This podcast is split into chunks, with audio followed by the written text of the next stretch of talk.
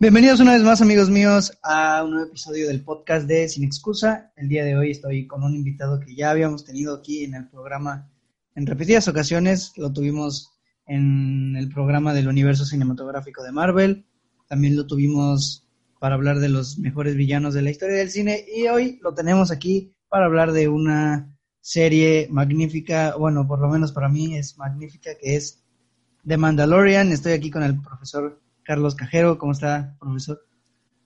Hola, Braulio. Bien, bien, bien. Muchas gracias. Para mí es un gusto siempre estar de invitado en tu programa. Y sí, coincido contigo plenamente. Es una gran serie, ¿no? Que nos venía dando desde, el año pasado, que se estrenó la primera temporada. Así es. Y ayer, ayer con todo el, no, más bien el viernes que se estrenó el, último capítulo, bueno, pues todos así como que, bueno, yo volví a regresar a la infancia, ¿no? Para ver a Luke Skywalker, ¿no? Sí, definitivamente. Este, bueno, para los que ya escucharon, van a ver spoilers. De todas maneras, lo voy a poner en el. lo voy a poner en el título porque no podemos hablar de una serie tan grande como lo es de Mandalorian sin spoilers. Además, salió el viernes, lo pueden encontrar por ahí si no tienen Disney Plus, nada más que nosotros no, no se lo dijimos. Este. Y pues vaya, hay mucho. Más que nada porque, como ahorita es el final de temporada, porque ya está confirmada la tercera en 2021 hay mucho revuelo en las redes sociales por, porque ya están diciendo que salvaron a una franquicia que se arruinó con tres películas, con una trilogía eh, bastante mala. Eh, mucha gente dice que salvaron la franquicia con dos temporadas de ocho capítulos cada una. Em, sinceramente yo no le daría tanta esperanza aún, porque aún queda muchísimo más por ver y ya confirmaron como 300 proyectos más. Pero sin duda yo creo que sí es una muestra de que Disney puede hacer un buen trabajo con la franquicia de Star Wars. No sé qué piensa usted. Sí, yo sí, yo sí soy de los creyentes que eh, de Mandalorian, de hecho lo, escribí en una columna que, que, este, que, publico en, Diario Digital México, que sí, yo sí creo que este John Favreau, eh, al crear esta serie, ¿no? Sí rescató lo, lo, eh, la saga de Star Wars, porque sí, después de las eh, películas que hizo J.J. Abrams y este otro director que ni su nombre. Ryan Johnson. Decidí, él, Ryan Johnson, que decidí olvidarme de su nombre. Este, sí lo hicieron muy mal. Además, la, la saga, la película eh, de Star Wars, ninguna, eh, estas tres componentes fílmicos no iban a ningún lado, no nos llevaron a, a ningún lado, ¿no? Simplemente eh, Kylo Ren era totalmente inexpresivo, que era un muy buen personaje, pero siento que no lo supieron sacar jugo. Este Ren tampoco, y recurres al villano Palpatine, ¿no? Para cerrar esta, esta parte, y dices no. Y lo que hace John Favreau es exactamente desechar absolutamente todo esto. Pero creo que también hay un punto importante y el éxito eh, que tuvo de Mandalorian es que, no sé si eh, tú y nuestros eh, escuchas pudieron ver el detrás de cámaras de Mandalorian, que precisamente está en Disney Plus. Qué buen documental, este, qué buen documental. Exactamente. Estaba George Lucas ahí sentado. Sí, claro. Hay una escena, hay una parte de ese documental en donde está Dave Filoni eh, parado en la mesa con un directores de talla grande. Tenemos ahí a Taika Waititi, tenemos a John Favreau. Exactamente. Además, eso, eso es un acierto también. Ahorita lo haremos. Dando un discurso sobre lo que para él significa Star Wars y solo con ese discurso te das cuenta de cómo es que o por qué razón las cosas salieron bien, porque estás detrás de alguien que sabe eh, lo que vale Star Wars como franquicia, alguien que le tiene mucho valor a la franquicia, vaya, y pues sí es bastante, bastante importante, esa escena es muy conmovedora. Sí, claro, ¿no? Entonces, esta parte yo creo que fue eh, esencial, como que eh, esta serie lo que tiene es alma, ¿no? Ese espíritu, precisamente porque está pegado a, los conceptos de, Star Wars, ¿no? Y que estuviera George Lucas ahí, casi casi como que dando la bendición. Fue muy importante para, la serie, ¿no? Sin embargo, cuando hicieron la película, eh, George Lucas, bueno, dicen por ahí que George Lucas entregó el guion de las, de las películas que seguía, ¿no? Y Disney y dijo, no, muchas gracias, ya tenemos nuestra historia, ¿no? Entonces, y nosotros eh, nunca sabremos, ¿no? Qué contenían esos, esos guiones de película, ¿no? Porque la intención de George Lucas era reestrenar toda la saga en 3D para poder juntar dinero para volver a hacer las otras trilogías, ¿no? Y no ocurrió eso, lo que ocurrió fue que se lo vendió a Disney. Y Disney pues hizo este fracaso. Deshizo más bien. Deshizo, ¿cómo deshacer una franquicia de tantos años en tres películas, no? Sí, definitivamente. Y lo que hace John Favreau es maravilloso, ¿no? Maravilloso. Sí, Mandalorian es la muestra, es la muestra de cómo las cosas pueden salir bien cuando se hacen con corazón, cuando se hacen con un propósito y sobre todo con una estructura ya bien hecha, porque lo que hicieron con la trilogía original, eh, la trilogía, la nueva trilogía, este, fue prácticamente ir armando todo el rollo conforme se estrenaban las películas de que, mm, ¿qué tal si hacemos esto? No, mejor esto. No, a la gente no le gustó esto en la anterior película, entonces vamos a cambiarlo. O sea, no tenían un rumbo definido y eso fue en parte algo que los derrumbó. En cambio, con The Mandalorian se nota que ya sabían qué es lo que querían hacer con la serie, a dónde la querían dirigir. Y pues se nota, la verdad es que sí se nota porque eh, no, no, estaba leyendo un tweet hace, un, hace poquito que decía una persona, yo creo que la gente está admirando tanto The Mandalorian porque después de la trilogía, de la última trilogía, cualquier cosa es buena. Pero yo sinceramente creo que The Mandalorian sí, narrativamente hablando, técnicamente hablando, y como un producto cinematográfico, tiene su mérito y es bueno. Desde mi punto de vista, sí es algo bien hecho, bien ejecutado y bien construido, más que nada. Sí, claro, es, es obviamente el, el tipo, el estilo de, de, la trama de, las, de, la, de la serie, pues es un western, ¿no? es un western galáctico, ¿no? Lo que hacen estos eh, Mandalorians es precisamente pues ir eh, haciendo misiones, eh, rescatando, ¿no? Y te enganchas, ¿no? Dices, el primer acercamiento que tú tienes es precisamente con este personaje, ¿no? Con, con el Mandalorian, que lo ves, ¿no? Hasta que lo mandan a esa misión, a esa misión que le cambia la vida a nuestro protagonista, ¿no? Y te enganchas, te llegas a identificar con este personaje. ¿Por qué? Porque acuden al retro, que es la figura básicamente de Boba Fett, ¿no? Porque son las armaduras eh, eh, iguales, ¿no? Bueno, similares, porque se van distinguiendo y después veremos por qué. Y este, ahí te engancha, ¿no? Te engancha con el pasado. Y además, eh, al final del primer capítulo, es, te conmueve, te llega al corazón con el que se nombró en ese momento Baby Yoda. Así es, sí. Yo creo que. era su misión el primer impulso de la serie sí fue un factor nostálgico por Boba Fett, más que claro. más que Jango Fett, porque a Jango Fett casi nadie lo recuerda. Principalmente por Boba Fett y por eh, Baby Yoda, por la imagen de Yoda, ¿no? Que muchos, Exactamente. mucha gente empezaba a sacar teorías de que es Yoda normal, pero eh, no, amigos, no es Yoda, es este, un personaje totalmente distinto, está ubicado en un tiempo distinto, entonces no, no es Yoda. Además, Yoda ya está muerto para esta. Sí, porque la, la serie, para los que a lo mejor ya la vieron y no saben, está ubicada años o creo que meses incluso después de el episodio 6 del Retorno del Jedi y años antes de el episodio 7 eh, Despertar de la Fuerza. Entonces, es intermedio entre la primera trilogía y la última trilogía, eh, cuando cayó el imperio y antes de que naciera la primera orden. Entonces, no, no hay forma de que sea Yoda. Entonces, no, no tenía mucho pies ni cabeza, porque desde un principio se dijo que la serie estaba ambientada en medio de esas dos trilogías. Pero a la gente le gusta, le gusta fascinárselas con historias sacadas de la manga. Así pasa, ¿no? Sí, entonces, este, eh, cumple con lo que se llama el fanservice, ¿no? Que para mí también tuvo mucho que ver el fanservice en, en el fracaso de la tercera trilogía, ¿no? Quisieron... Sobre todo en la última película. Exactamente, quisieron satisfacer tanto, ¿no? A los fanáticos que, este, que la terminaron, que la digo esos fanáticos de corazón, ¿no? De este...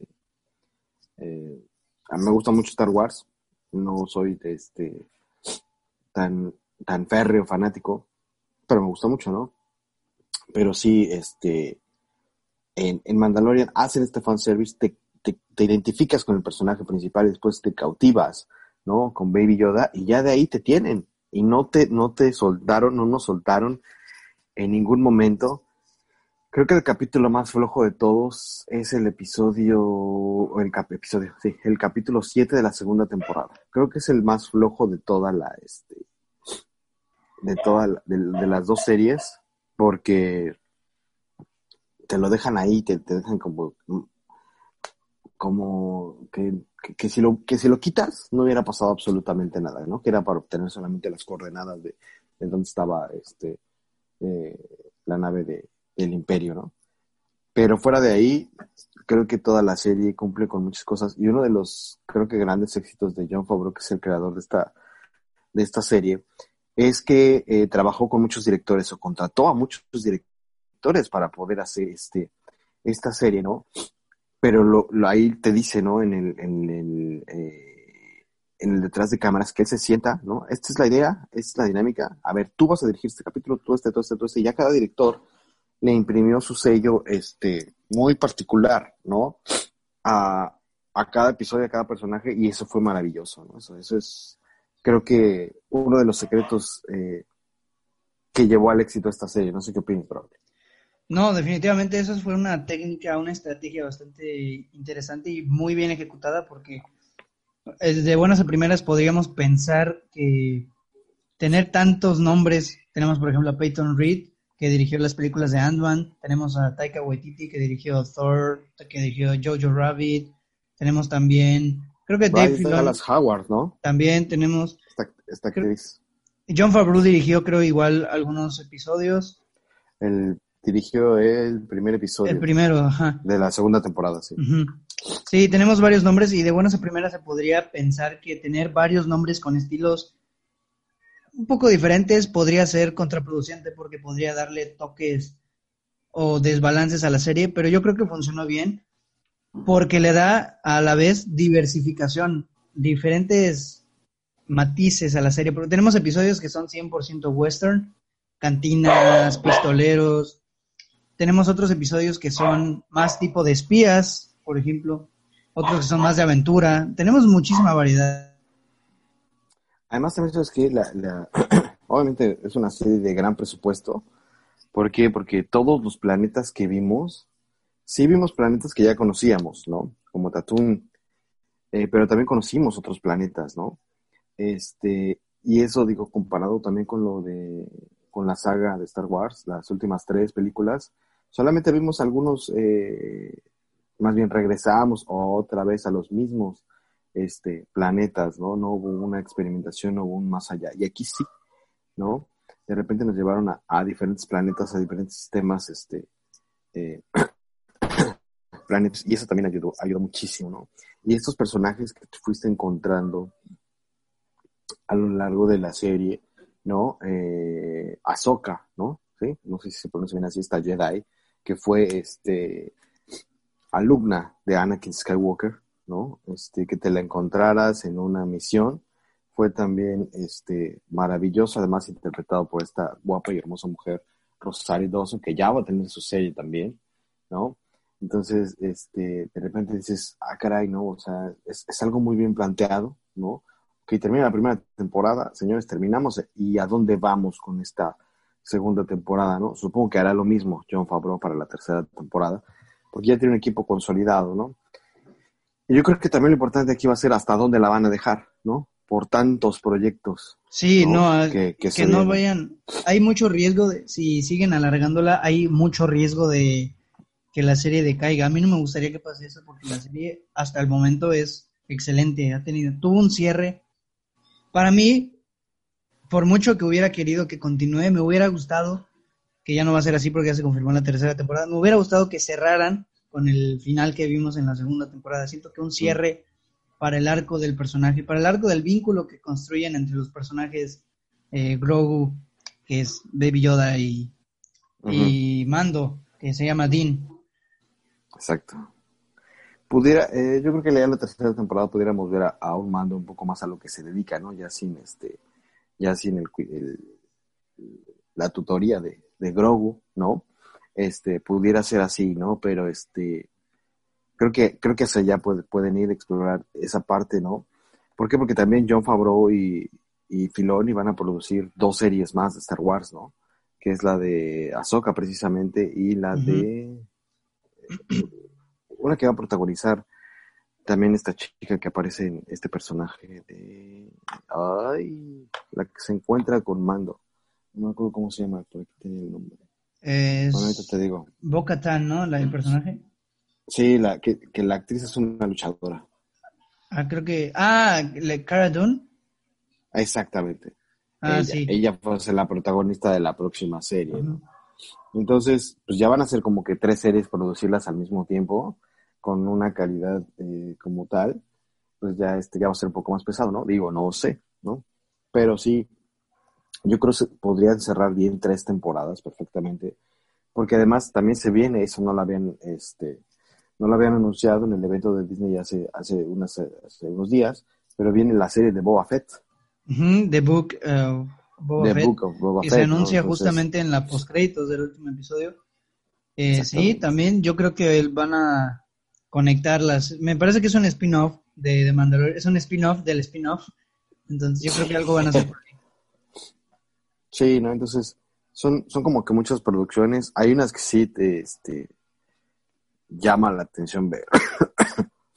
hay otras que creo que puede estar sobrado un poco, pero este hay que esperar a ver, ¿no? Yo sí quiero ver a la serie protagonizada y también la produce Diego Luna, ¿no? que es una sorpresa que un mexicano esté, bueno, ya, ya había aparecido en Rogue One, que también es una muy buena película, y si siguen conservando este, este tono que, que este que sacaron en Rogue One, yo creo que puede ser una buena producción, ¿no? Además de que Diego Luna se caracteriza por ya ser un productor y un director, este, pues ya consolidado, ¿no? Y sobre todo que ya, ya está en estas grandes ligas, a mí me da mucho gusto, ¿no? Que eso sea, así sea por, por Diego Luna, ¿no? Sí, ojalá, ojalá hagan un buen trabajo. Yo, por la calidad que vimos en The Mandalorian, yo creo que pueden hacer buenas cosas porque nos lo demostraron en dos temporadas. Eh, yo creo que la segunda temporada me parece un poquito mejor que la primera, pero ambas son muy buenas, ¿no? Pero yo siempre, yo creo fielmente que calidad es mejor a cantidad. No sé qué tan arriesgado sea aventarse muchísimas series más, porque ya confirmaron muchísimas series.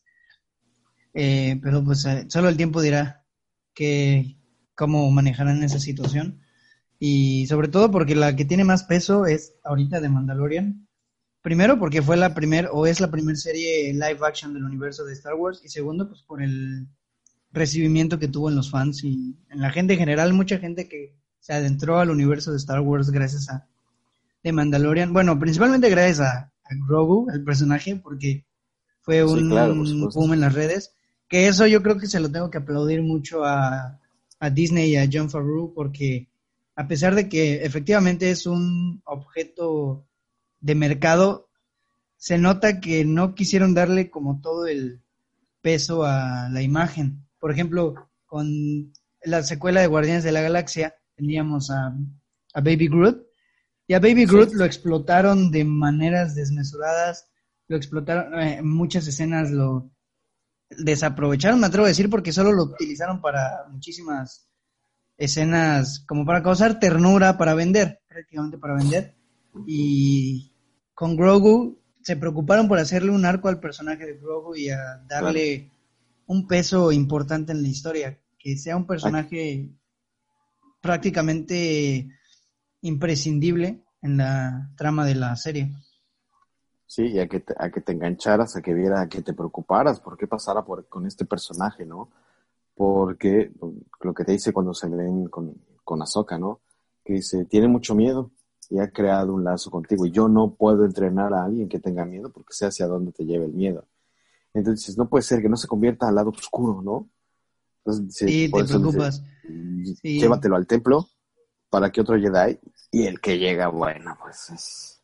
Sí, yo no pensé este que hicieran eso, yo que iba a llegar algún Jedi, pero yo pensé firmemente que, que iba a llegar alguien de, de Rebels, de la serie de Rebels, o algún otro Jedi. Ajá. Pero cuando veo el X-Wing entrar, ya vamos a hablar un poquito más de lleno al sí, del fin de temporada, porque eso merece un, una, una narración eh, pero veo el X-Wing entrar al, a la base, ¿no? Al crucero espacial. Le preguntan el nombre, no, no se identifica, no dice quién es. Yo ya me la solía porque el único Jedi que tiene una X-Wing es Luke Skywalker. Es Luke Skywalker, exactamente. Entonces entra, sale con su capa y saca el lightsaber verde. Yo dije, no puede ser que sea... No me lo podía creer. Yo dije, o sea, muy en el fondo sabía que era Luke, pero muy en el fondo aún seguía sorprendido por descubrir si es o no es. Siempre quedaba en esa incertidumbre ya cuando se descubre. Y sobre todo porque también da la voz Mark Hamill. Mark Hamill regresa a dar la, la voz al personaje. Obviamente rejuvenecida por filtros y todo eso, pero al final de cuentas es Mark Hamill. Y mm, no sé, me pareció, siento que les valió todo y tiraron la casa por la ventana porque sabían que era lo que podía ocasionar ese impacto. Y sobre todo porque queda la incógnita de, ya sabemos qué pasó con Luke y con sus alumnos en el episodio Exactamente. 8. Queda la incógnita de qué pasó con Grogu. ¿Será que Kylo Ren lo mató? ¿Será que sobrevivió? ¿Será que se fue? ¿O será que ya no estaba para ese entonces? No sé, hay muchísimas incógnitas que seguramente se van a resolver. Yo creo que el arco de Grogu todavía va a seguir. Siento que le van a dar mucho más protagonismo en el futuro. Y espero que lo hagan bien, porque si no lo hacen.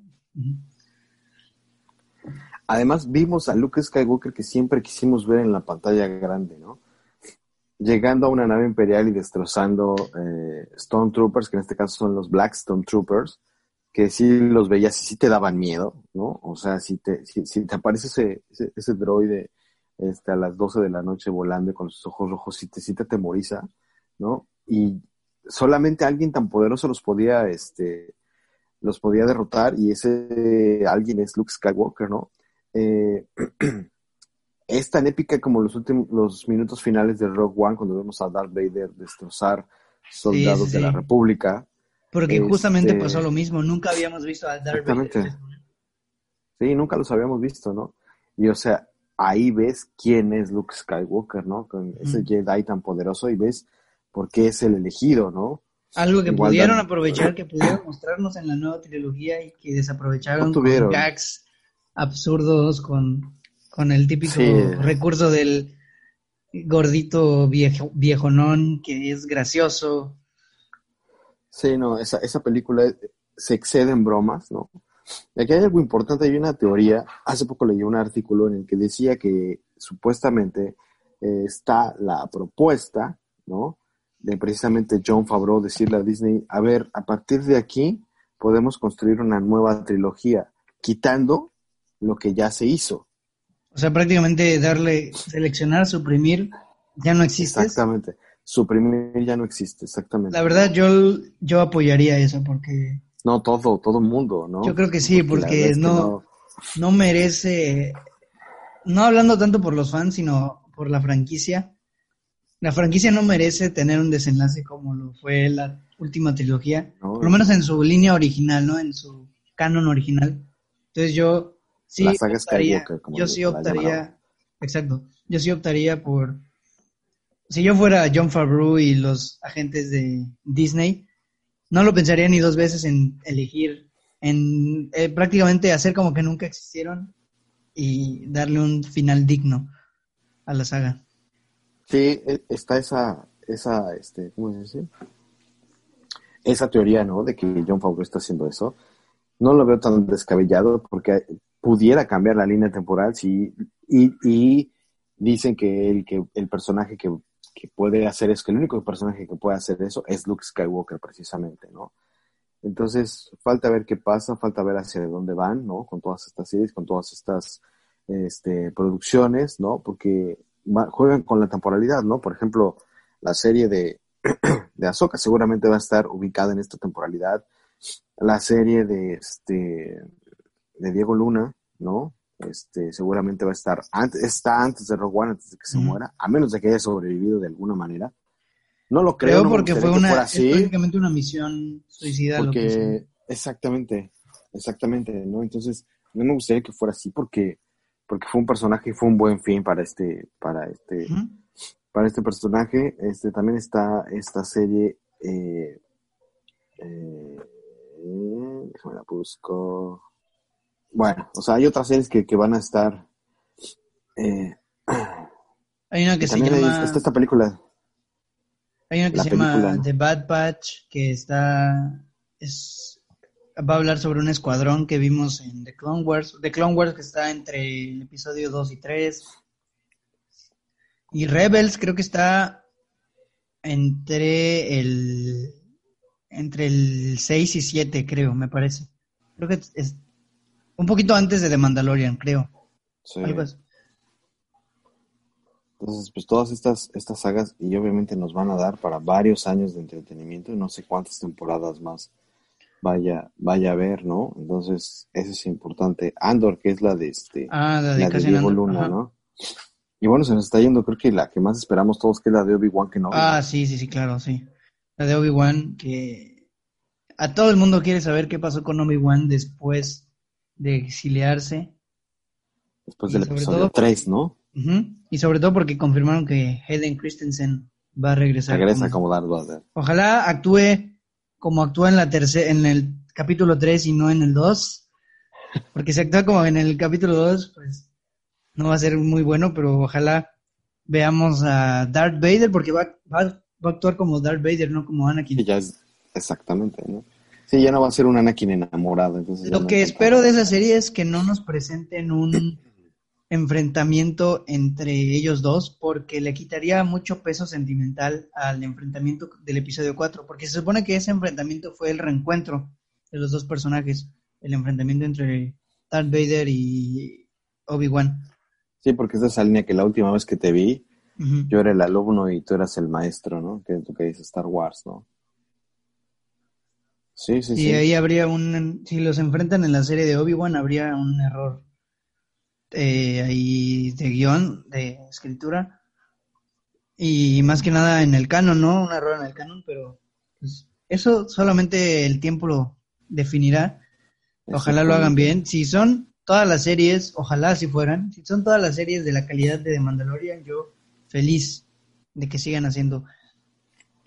Además, la calidad en la que se ve este Disney Plus es punto y aparte. ¿eh?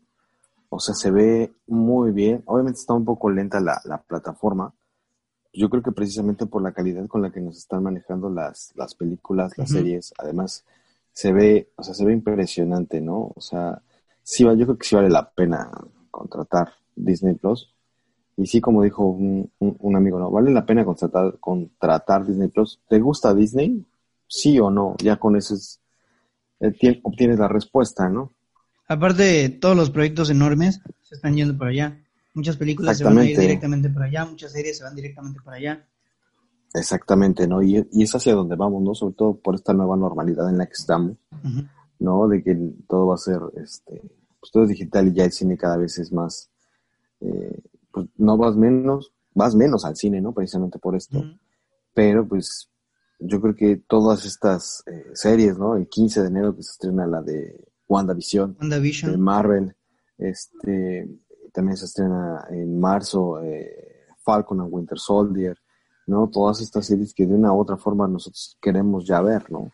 Entonces sí, sí va a estar, este, pues nos espera mucho a los amantes de, de Marvel y de, y de Star Wars, ¿no? Star Wars.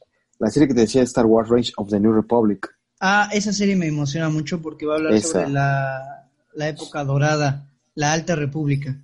exactamente. De la. Alta República. Eh, la Alta República Entonces- es prácticamente donde está en su apogeo, los Jedi, los...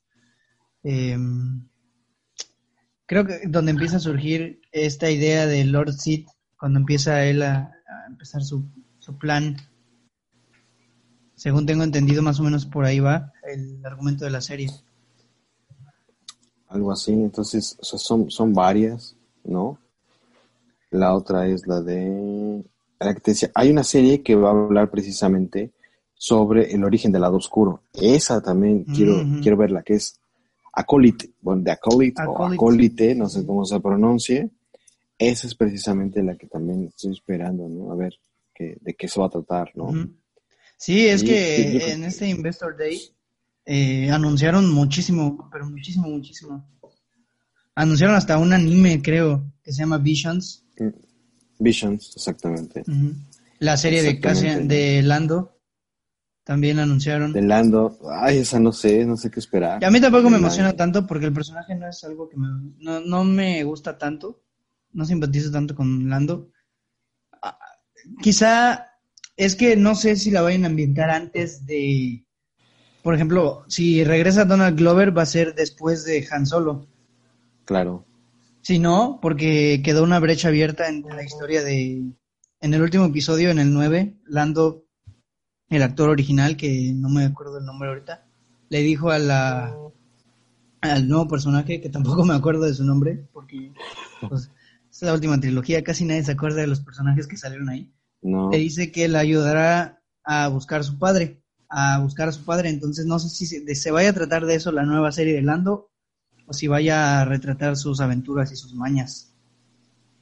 Exactamente, ¿no? Que sería después de Solo, antes del episodio... Del 4, creo. Del 4, sí, del 4 y del 5. Lando Calrissian. Sí, ¿no? esa es la que menos me, me entusiasma. Billy D es el actor original. Sí, igual a mí es la que menos me emociona. Pero, y pues, Donald Glover, que es el, el, actual, ¿no? Sí, es la que menos como que... Eh, ¿no? Yo creo que pueden hilar ahí algo de Boba Fett con, con Lando, ¿no? Ajá, yo creo que algo así, más o menos por ahí. Algo así deberían hacer. Yo por algo por ahí me por ahí apostaría yo mejor que a la nueva historia que, siendo honestos, yo creo que a nadie le interesa. Y, sí, no. Pero sí, y retomando a Mandalorian, algo que me gustó mucho de la serie es que, aparte de que expandió el universo eh, como tal de Star Wars, es que, hablando ya del personaje principal de Lando, de Mando, perdón, como que te das cuenta de que el universo de Star Wars hay muchísimo que no conocemos por el hecho de que nos presentan a Mandalore como más nunca habíamos conocido a Mandalore como lo conocimos ni siquiera lo conocimos simplemente supimos eh, en sí de qué se trata Mandalore, qué es Mandalore, qué significa para los mandalorianos. Por ejemplo, en un principio, Lando, el arco argumental de Mando, es, él es muy apegado a su credo, es muy de, no me puedo desenmascarar, nadie me puede ver, yo tengo que seguir mi misión. Y, ya, conforme, va, conforme va conociendo más personajes, le van diciendo, oye, eso ya, o sea, hay una, hay una línea que le dice este personaje no me acuerdo cómo se llama el pelón, el peloncito que del episodio 7 de la segunda temporada, el que rescatan de la prisión. Ah, sí, sí, sí. El que sacan de la prisión que le dice, tu credo te dice que no puedes mostrar, no te puedes quitar el casco o no puedes mostrar tu rostro. El credo original dice que no puede quitarse el casco, pero entonces le dice, entonces ya te lo quitaste porque en ese episodio se quita el casco, se pone otro casco. Entonces, como que eso le cambia el chip y lo hace pensar. Y al final de cuentas, ya todo le termina valiendo porque por, por Grogu, al final de cuentas, su arco argumental cambia y el lo único que le importa ya es salvar a Grogu.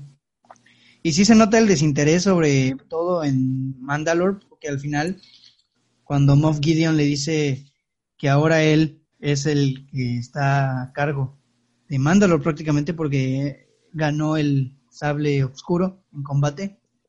A Mando no le importa y le dice, ¿sabes qué? Tómalo, yo no lo quiero, y lo único que me importa es que el, niño esté bien.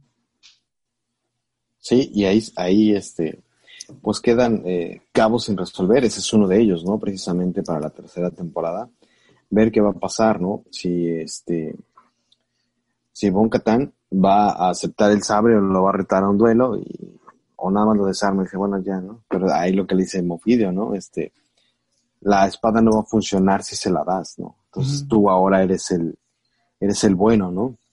Entonces, este, yo creo que va para allá la tercera temporada, que también quisiéramos ver qué pasa, ¿no? Y creo que va a tomar mayor importancia este artefacto que es el sable negro, que, que, que no habíamos visto antes en la saga de Star Wars. De hecho, era, solo formaba parte del universo extendido de los cómics. Exactamente. lo conocía era por los cómics. Entonces, esta parte también puede ser bastante interesante, ¿no? Y bueno, pues queda ahí también abierto, ¿no? ¿Qué va a pasar con Grogu? Este, porque también dice Luke Skywalker, lo voy a defender con mi vida, ¿no? Entonces, esa, esa, es, esa línea, pues también te puedo decir que quedó vivo después de, de la traición de este Kylo Ren, pero pues también te digo, quién sabe qué pueda pasar. Si van a borrar, ojalá borren este, la última trilogía, ¿no? Y también le queda lo de este, lo de Boba Fett, ¿no? La escena post créditos.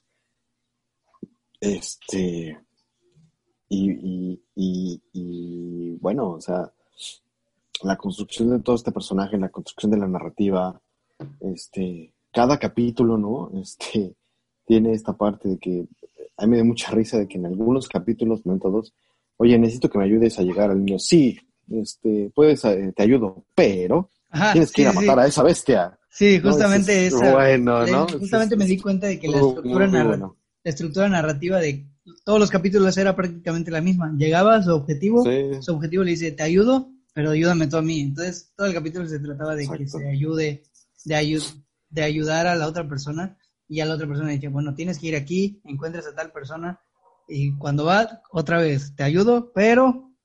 Sí, sí, sí. Ah, y sobre todo, te das cuenta de que lo hicieron bien porque funciona, no es como que una... No, no sientes que sea repetitivo el, el factor, funciona para la intención que tiene el, el, el protagonista de la serie, pues. Sí, ¿no? Y también vas perdiendo como que personajes con los que te vas este, identificando. Este personaje que muere en la primera temporada, ¿no? que, es oh, el que, que, es el que cuide, que es el que le encarga a, este a Grogu, ¿no? Y luego está el robot, el IG-11, que es interpretado por Taika Waititi, que se sacrifica. Se sacrifica. ¿No? Que le cambia precisamente a este personaje su, este, su configuración y ahora lo tiene que cuidar, ¿no? Entonces, ahí esa parte eh, de, que toma, toma un poco de Rogue One, ¿no? Que también el, droide se sacrifica por, por, la misión.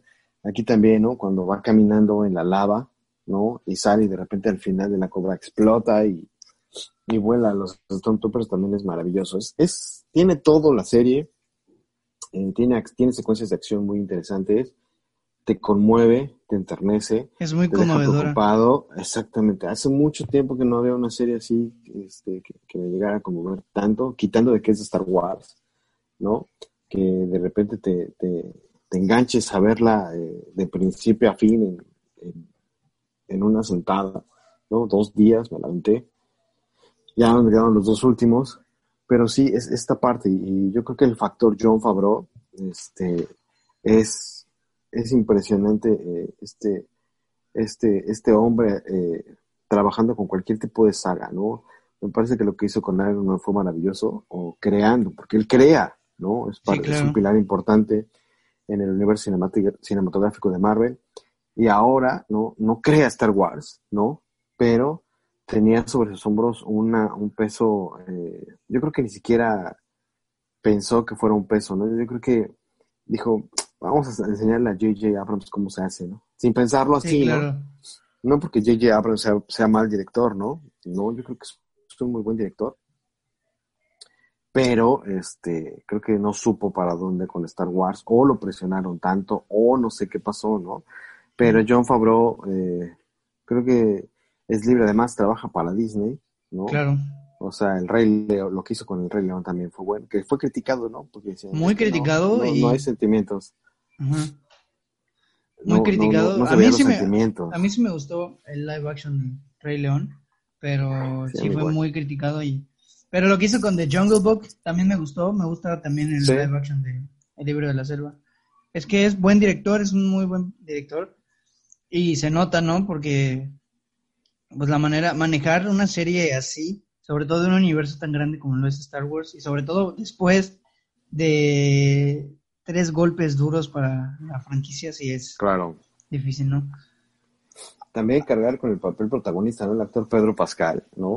Porque además no lo vemos. O sea, su actuación es con movimiento, su actuación es con voz. Es con pura voz prácticamente. es pura voz, entonces esta parte también como que regresas un poco al origen de la radionovela porque no ves a tu personaje, el protagonista, cómo, cómo reacciona como algo yo creo que también este eh, esa parte de, a ver, quítate la, quítate la máscara y no la conservan hasta que le quita el casco el, el este el droide, ¿no? Y se lo quita para salvarle la vida, ¿no? Entonces, esta parte también, y lo, la primera vez que lo ves, lo ves sangrando y lo ves moribundo, entonces dices, ah, caray, ¿no? Eso también te, te, te, te identifica y te, te, acerca más al protagonista, ¿no? Ya después, por decisión este, propia, se quita el casco este, para, para ver la localización del, del droide y al final que se quite el casco para despedirse de, para despedirse de Grogu, que por fin de lo, Grogu, ¿no? que por fin lo vio sin el casco. Esa escena me conmovió mucho y no voy a mentirle a la audiencia, la verdad sí yo sí lagrimé en esa escena porque sí me pegó mucho, porque prácticamente construyeron una, un vínculo padre e hijo. Como el credo, de, el credo de los mandalorianos decía, si encuentras a alguien, debes llevarlo con su raza y mientras lo llevas con su raza, cuidarlo como si fuera tu hijo. Pues prácticamente fue lo que hizo eh, Mando. Exactamente. A mí me gustó mucho cómo manejaron esto de todos los personajes en la serie porque llegó un punto en el que yo ya no sabía en quién confiar y en quién no confiar. Hubo un punto en el que todo el mundo quería traicionar a, a Mando y ya no sabía en quién quién sí es bueno, quién tiene intenciones oscuras. De la única persona de la que no, en la que no en la que sí confié era en la en la Frog, en la rana, la señora rana del episodio ah, sí. Esa fue la, única. maravilloso ese, sí. con, esa señora fue la única con la que no desconfié, porque pues estaba llevando a sus bebés, no creo que quiera hacerle algo a Mando llevando a sus bebés. y de hecho hasta me preocupé me preocupé mucho porque, eh, aparte de que Grogu se estaba comiendo a sus hijos, eh, yo dije, algo les va a pasar a sus bebés y no, no, van a llegar, algo va a pasar y... No sé, algo, pensé que algo les iba a pasar y me preocupé por el personaje. Sí, no, esa parte de, de, la señora Sapo y además que de repente la está cuidando y de repente ya no está y se está bañando ahí. Está en el jacuzzi. Por Dios, ¿no? Y también ese, ese, capítulo muy bueno, ¿no? Con todas las arañas y todo eso. Muy alien, ¿no? El capítulo. Exactamente. tiene, tiene toda esa parte, ¿no? Entonces, tuvo todo diversión, emoción, ternura. También esta, esta mujer que se encuentra, eh, la mecánico en, en, en Tatooine, ¿no? Que es la que le dice, llévate, llévate el pasajero, ya te arregla la nave, pero te la tienes que llevar a ella, ¿no? Sí. como que, ay, bueno, está Y luego, sobre todo, no entras al hiperespacio y él prácticamente sobrevive pero como quieras, ajá, ¿no? Y bueno, también cuando, cuando sientes feo cuando le, le destrozan la nave, ¿no? no, sí, Porque ya, adiós, bye, ¿no? O sea, era una navezota muy, muy padre, ¿no? Pero ahí, y también la introducción de cómo llega Boba Fett, ¿no? Con este personaje de, de, la actriz Wen, ¿no? Es, este, es maravilloso, ¿no? Entonces, creo que fue muy bien construida, creo que nos dio también nostalgia, creo que fue un poco también de fan service, ¿no? Precisamente con, sí, claro. con este, con Boba Fett, con Luke Skywalker, ¿no? Con Ahsoka este, también, porque con Ahsoka es un personaje muy querido. Me hubiera gustado que apareciera más. Yo pensé que de hecho se iba a quedar como en su clan de él, que era Cara Dune, el otro personaje que no me acuerdo cómo se llama, el, el que se quedó en el planeta con Cara, con Cara Dune. El ah, Carl Welders. Ajá. Gref Carga, ¿no? Ajá. Yo pensé que se iba a quedar, se iba a unir a ellos para llevar a Grogu a donde se tenía que llevar. Ah, pero acuérdate que los Jedi trabajan solos. Sí, sí. sí. De hecho, eh, hasta se me hizo incluso raro que no le diga que no es una Jedi, porque en Rebels, Ahsoka le dice a todos que ella no es una Jedi, y ella se exilió y no se considera una Jedi. Se me hizo un poquito extraño eso, pero siento que, pues al final de cuentas no tiene tanta relevancia más que le dijo qué es lo que tenía que hacer con él. Le dijo que tenga cuidado porque sentía miedo en Grogu Sí, miedo de dejarlo, ¿no? Pero al final de cuentas lo vence, ¿no? O sea, también te dicen que ya en las manos de Luke Skywalker, ¿no? Pues ya, ya, ya va a estar, va a estar bien Grogu, ¿no? Y sí, sí, este, lo de Ahsoka es, es, es muy bueno. Pudimos ver peleas de sables que no vimos en la primera temporada, ¿no? Este, y las vimos como hace mucho no las veíamos. Creo que en la, la última trilogía las peleas de sables fueron casi nulas. Además torpes. Sí, muy robóticas, muy... muy robóticas porque nadie entrenó a Rey y por obra divina de la fuerza ella ya sabía todo. Entonces, pues no, no, o sea, y de repente también cura gente, dices, bueno, por Dios, ¿no? Este, es, es que es el nuevo poder de la fuerza, no, no, no te sí, También hay cosas que, ah, hay, hay cosas que sí, hay cosas que no, ¿no? Entonces, esta parte de, de este, de, de, de, ver estas peleas con sable, ¿no? Lo de Luke es épico. Sí, es muy épico. Lo de Ahsoka también es maravilloso con esta, con la que tenía prisionera a esta población, que además ahí obtiene la, la lanza con la que vence eh, a Moff Gideon para tener el sable negro, ¿no? Es como que cada capítulo te va dejando algo, ¿no? Va recolectando algo, es un poco también como que esta del mago de Oz, ¿no? Que se va encontrando y va buscando, ¿no? Porque no quiere regresar a casa, pero sí quiere este, entregar a, a Grogu, ¿no? Entonces, este, es, es, es, tiene todo, ¿no? Nos dio también, este, peleas de naves, nos dio persecuciones, este, ahora sí que nos llevó por una galaxia muy, muy lejana en todo lo que, este, en, todo, en toda la extensión de la palabra, ¿no? Y de la oración. Y además que me gustó mucho esta parte de que a los Jedi se les veía como brujos, ¿no? Sí, sí, sí. Porque, en teoría todo mundo sabía que era un Jedi, pero no sabíamos que esta parte o este segmento de, de población del universo los veía como brujos y hay quienes pensaban que eran nada más leyendas, ¿no? Entonces, eso también me gustó, ¿no? Que le volvieran a dar este misticismo a los Jedi, ¿no? Sobre todo cuando entra Luke Skywalker y le pregunta, ¿no? Mando, ¿eres un Jedi? O sea, eso fue lo que también me gustó, ¿no? De que reivindicaran, ¿no? Otra vez como que el camino de los, de los, de los Jedi después del episodio de esta fatídica trilogía, ¿no? Sí, claro. Que me parece que desde el, desde el episodio de Guerras Clónicas, ¿no? En la película que es el episodio 2, no veíamos películas de, de peleas, perdón, peleas de sables tan intensas como las vimos ahorita. Sí, sí, sí. Igual me gustó mucho de la serie el tinte, sí, prácticamente western porque nadie manda, nadie manda en, en ese contexto. Eh, que el nuevo, o la intento de lo que queda del imperio, o lo que queda del, de la nueva república, que lo ves como si fuera eh, lo ven, la gente lo ve como una corrupción total, como dicen, ay, el imperio, la república, son lo mismo, están hechos de la misma, de la misma Exactamente, ¿no? Eso me gustó mucho, y sobre todo porque en los planetas era, dominaba el que, ahora sí que el más fuerte, ¿no? Sí, sí, como este episodio en el que recupera Mando la, la, este, la armadura de, de Boba Fett, de Boba Fett. ¿no? ahí en ese te dicen, bueno, pues yo, yo vine aquí con la, con la armadura, despedí a los que estaban y ya me quedé yo, ¿no? Este, no hay, como tú bien dices, no hay imperio, no hay este, república aquí, es, son estrategias y tenemos que matar a ese dragón, porque si no, nos va a comer a todos de una u otra, de tarde o temprano, ¿no? Es, es este instinto de sobrevivencia que al final de cuentas le, lo matan, ¿no? Y este, y ya sigue su camino mando, ¿no? Entonces, te muestra la,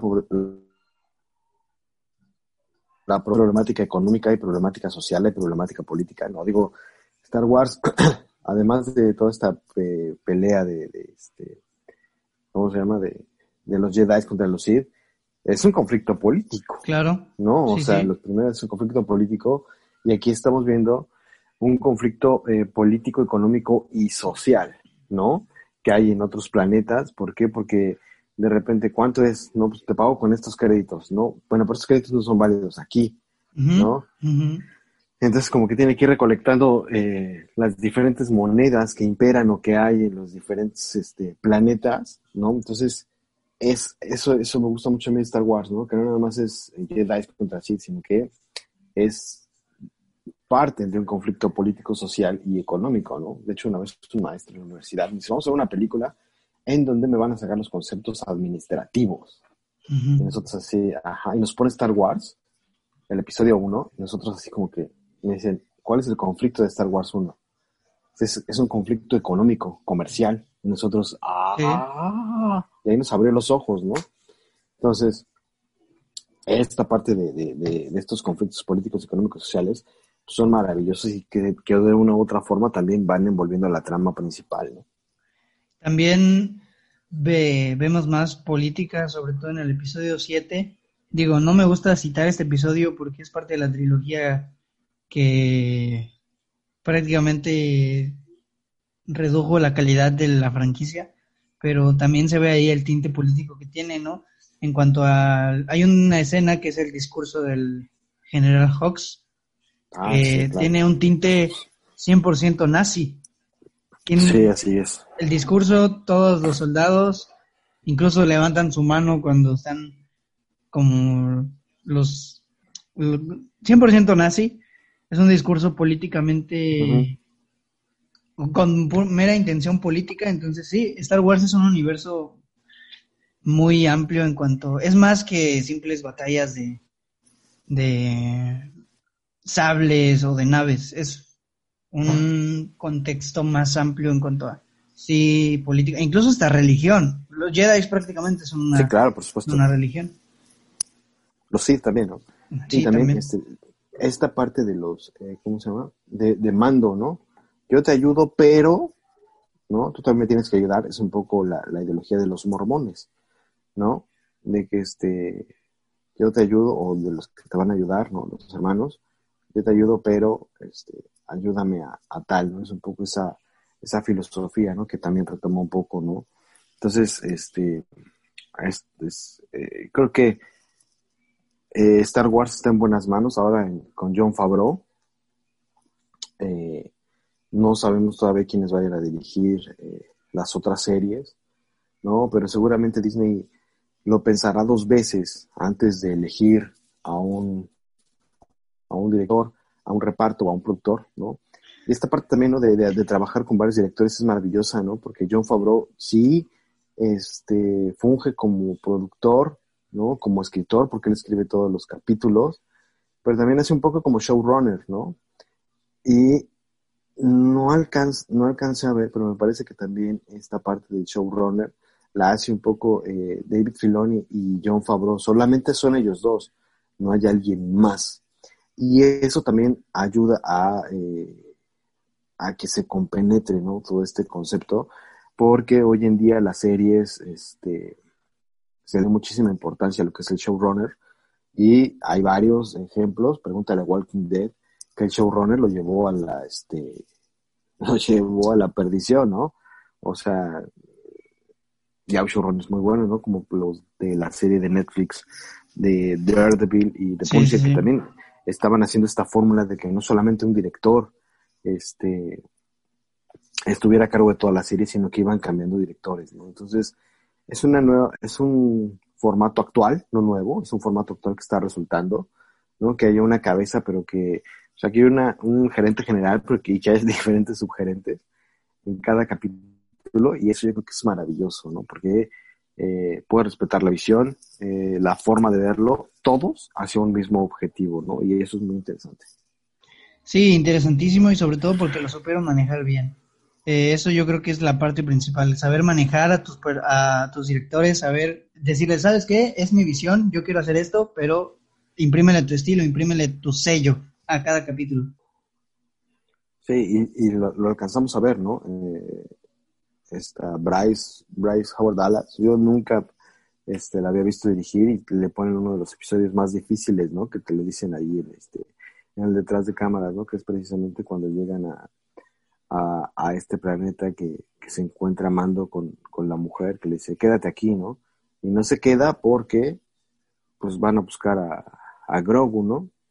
Entonces, este, y el de Taika Waititi, como lo dicen ahí, esa eh, esta habilidad que tiene para sacar el sentido del el chiste, ¿no? La broma en un... sí, sobre todo porque también es un capítulo con mucho peso, el último episodio de la primera temporada. Y sí es muy cómico, es muy divertido, pero también es muy impactante, muy serio.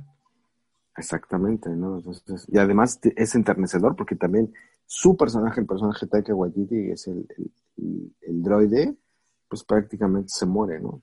Que es como que la nana de, de Grogu, ¿no? Sí, sí, sí. Se muere, se sacrifica para que puedan seguir con, con su este con su camino, ¿no? Entonces, son varios aciertos y digo, la calidad con la que se ve Disney Plus es impresionante. Claro, sí. Digo, sí se nota bien que obviamente para una serie el presupuesto es menor al de una película. Se nota un poco en algunas criaturas, ¿no? Que se ven de repente que son... Creo que usaron marionetas, si no me equivoco, en algunas criaturas.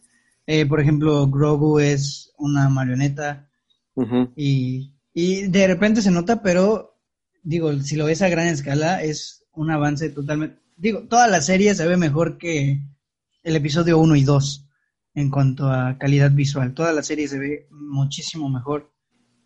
Entonces sí, es, se nota a veces la, que el presupuesto es menor, pero no deja de ser una serie grande con una calidad visual impresionante. Se ve muy, muy real, muy bien. claro, ¿no? Muy verosímil. Sí, claro, los efectos visuales son, son muy buenos. Y yo creo que también el recurrir a animatronics este, le da otra vida, ¿no? Digo, este, saliéndonos un poquito, un, ejemplo, este, a mí me sigue dando más miedo el Tiranosaurio Rex de Steven Spielberg que el Tiranosaurio Rex digital que hicieron más adelante, ¿no? Entonces, esta parte también como que rescata el, este, lo, híjole, lo genérico, lo, lo, este, lo, eh, pues sí, lo, lo, lo, fantástico del cine, ¿no? Que ya no sea tanto CGI. Eso está maravilloso, ¿no? Realmente quería decir que la música, ¿no? La música. la banda sonora es. Que ver con este, con, con el éxito, ¿no? Eh, la banda sonora es. Ludwig, Ludwig Oranson, que fue encargado de hacer la banda sonora. Híjole. es que es, innovadora, es. Innovadora, eh, tiene eh, tonos, tintes diferentes, pero se siente como parte del universo de Star Wars, no se aleja de la esencia que tiene la banda sonora del el universo, pero es que es muy innovadora, utilizan ritmos, utilizan incluso tipo electro al final en las escenas de los troopers, de los black troopers, utilizan estos tintes tipo dubstep, me atrevo a decir. Es, es muy innovadora y es buenísima, es muy memorable. Me gusta, yo siempre me gustaba ver todo el, el los créditos por la por la canción, por la banda sonora, ¿no? La clásica ti ti ti ti ti ti ti, me gusta mucho esa. Y en general la banda sonora es buena y respeta la esencia de cada capítulo, ¿no? Porque hay capítulos que son tipo western, utilizan música que se usaba, obviamente adaptada a la, al universo Star Wars que se usaba en los westerns utilizaban en, capítulos que son más como de espías, más como de tipo Misión Imposible o cosas así, música similar, pero que hacía, eh, se notaba que era parte de la esencia de Star Wars. Sí, eh, como que tomaron la esencia de lo que hizo John Williams con las, este, con los temas originales y lo actualizaron, y no nada más lo actualizaron, como tú bien dices, le, pusieron eh, nuevos ritmos y eso también fue, eh, fue maravilloso, ¿no? Porque muchas veces si no encuentras a la persona adecuada que te haga la banda sonora, se, puede, se te puede caer tu producción, ¿no? Y en este caso supieron encontrar bien eh, la música y supieron elegir bien a Ludwig Goranson para que pudiera hacer el soundtrack de, de la serie y fue maravilloso, o sea, toda la serie, no hay un pero, no hay un pero, ¿no? Tal vez. Obviamente si nos podemos ya muy este, quisquillosos y todo eso, pues sí habrá algunos errores o sí habrá algo, pero este, en general es, es, es, muy buena, ¿no? No, no, no, le pongo un pero. Y además cumple con la función de entretenerte, cumple con la función de, de, este, de revivir la saga. Y creo que eso ya es muy importante.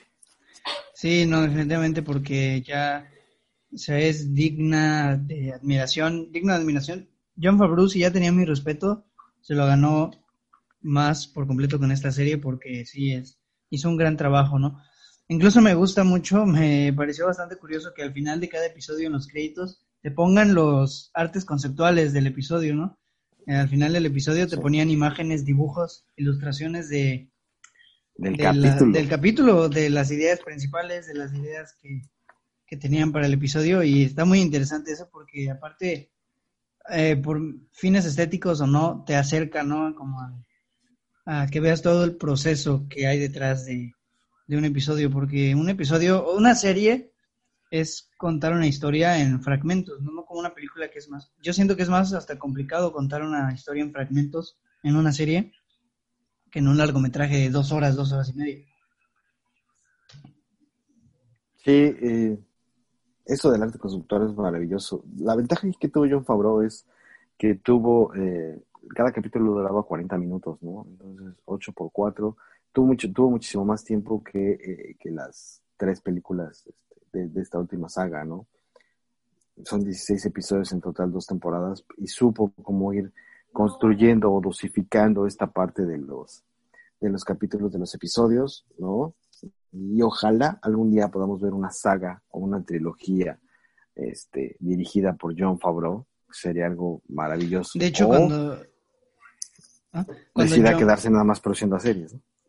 Sí, porque cuando John Favreau subió a su historia a Instagram, subió una foto del logo de Star Wars. Yo lo vi, me apareció en mi, en mi feed de Instagram. Yo pensé que se trataba de una película. De hecho, se lo mandé a un amigo y le dije, oye, mira, creo que John Favreau va a dirigir una película. Al final resultó que era de Mandalorian, pero pues yo creo que le dio al clavo. Sí, ojalá, ojalá sí verlo dirigir algún proyecto, alguna película que al final de cuentas la saga principal, pues, fueron las películas, fue, o sea, todo con base a lo que se ven en las películas. Ya lo demás es, son spin-offs, son universo extendido, para darte un poquito más de contexto sobre el universo en el que las películas se desarrollan.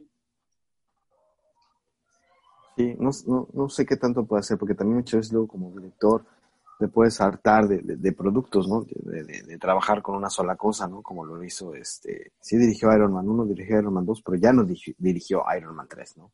Y se nota, ¿no? Se nota que ya no está, ya no estaba él, él la produjo, ¿no? Y, además, este, sigue siendo parte, ¿no? del mundo cinematográfico de Marvel, ¿no? Sigue siendo Happy, ¿no? Entonces, ahora ya esta parte de, de producir y dirigir, que también ya es otro boleto, ¿no? O sea, ya no dirige tanto, eh, la escribe, hace la conceptual, está a cargo de todo, pero deja, relega, ¿no? Más bien delega este, estas este, obligaciones a directores en los, en los cuales él confía y en los cuales él, le gusta trabajar, ¿no? Sí, ojalá sigan haciendo un buen trabajo con lo que viene. Digo, al final de cuentas, sí, porque hay muchos fans que dicen, ah, no, ya no le toquen a la saga, ya no lo expriman, ya no no sé qué. Digo, en parte entiendo su frustración, porque yo también estoy muy decepcionado con la última trilogía, pero por la otra cara de la moneda, pues Disney pagó un chorro por la, por la franquicia de Star Wars, entonces yo creo que por esa razón están sacando más jugo, sobre todo porque, por eso, por el factor de que pagaron un chorro y se y le tienen que sacar el máximo jugo posible. Pero también porque ya nos demostraron por fin con The Mandalorian que pueden hacer buenas cosas, ¿no? Siempre y cuando eligiendo a las personas correctas y a, y a personas que de verdad conozcan la franquicia y que valgan mucho, ¿no? Porque retomamos a lo del discurso de Dave Filoni en el documental, de cómo se hizo The Mandalorian. con esa escena del discurso te das cuenta de por qué fue que The Mandalorian sí salió bien, porque a cargo de ella estaban personas que conocen la franquicia, y que saben lo que significa para los fans y para el cine en general Star Wars. Entonces te das cuenta de que como es una serie con corazón, con, con alma y con una dirección bien establecida, pues se pueden hacer buenas cosas, ¿no? Yo espero que lo hagan así y que no se apresuren a sacar y sacar y sacar porque si es, yo digo mejor calidad que, que cantidad. Es que también ya después de, esta fatídica saga, como que cambiaron el plan, porque acuérdate que habían dicho que iban a sacar una película de Star Wars cada año. Era demasiado. Sí, demasiado. Lo, que estaban haciendo era episodio, spin-off, episodio, spin-off, pero por más era. Sí, no demasiado. Además, digo, la, creo que la única buena de ahí es este Rogue One. Rogue One, sí. Porque solo también es, no es tan buena, ¿no? De hecho, tuvo muchas eh, complicaciones y la termina dirigiendo Ron Howard al final. Entonces, eh, sí, este, tuvo muchas complicaciones y cambiaron, ¿no? Definitivamente. Ahora ya con Disney Plus dijeron, ah, mejor vamos a hacer series. Y les está funcionando, ¿no? Hasta ahora Mandalorian les está funcionando. Habrá que ver qué otros eh, productos, eh, más bien la calidad de los productos. Pero si es como de Mandalorian, pues bienvenido sea, ¿no? Sí, claro, si es como de Mandalorian, las que quieran. Y pues ya llevamos eh, aproximadamente una hora, entonces, ¿qué le parece si vamos cerrando, concluyendo con nuestras opiniones de Mandalorian? Yo concluyo, lo tengo clarísimo, es mi, uno de mis productos, se convirtió en uno de mis productos favoritos de la saga la serie como tal se convirtió en uno de mis productos favoritos porque es muy épico, a mi parecer, lo hicieron muy bien, lo hicieron muy épico, muy emocional, supieron compaginar todo eh, para que sea una saga muy diversa en cuanto a matices, los episodios que se sientan diferentes, que no aburra, que no sea monótona, que tenga una personalidad y sobre todo que concluya y que concluya bien. Bueno, todavía no concluye, pero que hasta el momento concluya y cierre bien con lo que ya había construido. Sí, me parece que, nos, eh, Disney nos regala una gran serie, ¿no? Dirigida de, de, la mano de John Favreau. Creo que nos satisfacen todos los aspectos, ¿no? Este, visuales, argumentales, este, musicales, de personajes, ¿no? Te enganchas con, con Mando, te enganchas, por supuesto, con, con Grogu, ¿no? Entonces, esta parte de, de este, de la, de, y es la base de lo que va a ser otra vez el, la reestructura o la reingeniería de eh, la franquicia de Star Wars, ¿no? Pablo repite, él eh, crea los cimientos del universo de, de, Marvel, repite aquí, este, poniendo los cimientos otra vez de la franquicia de Star Wars, y bueno, es una serie que seguramente la volveré, la volveré a ver en estas vacaciones de jalón, de filón, ¿no?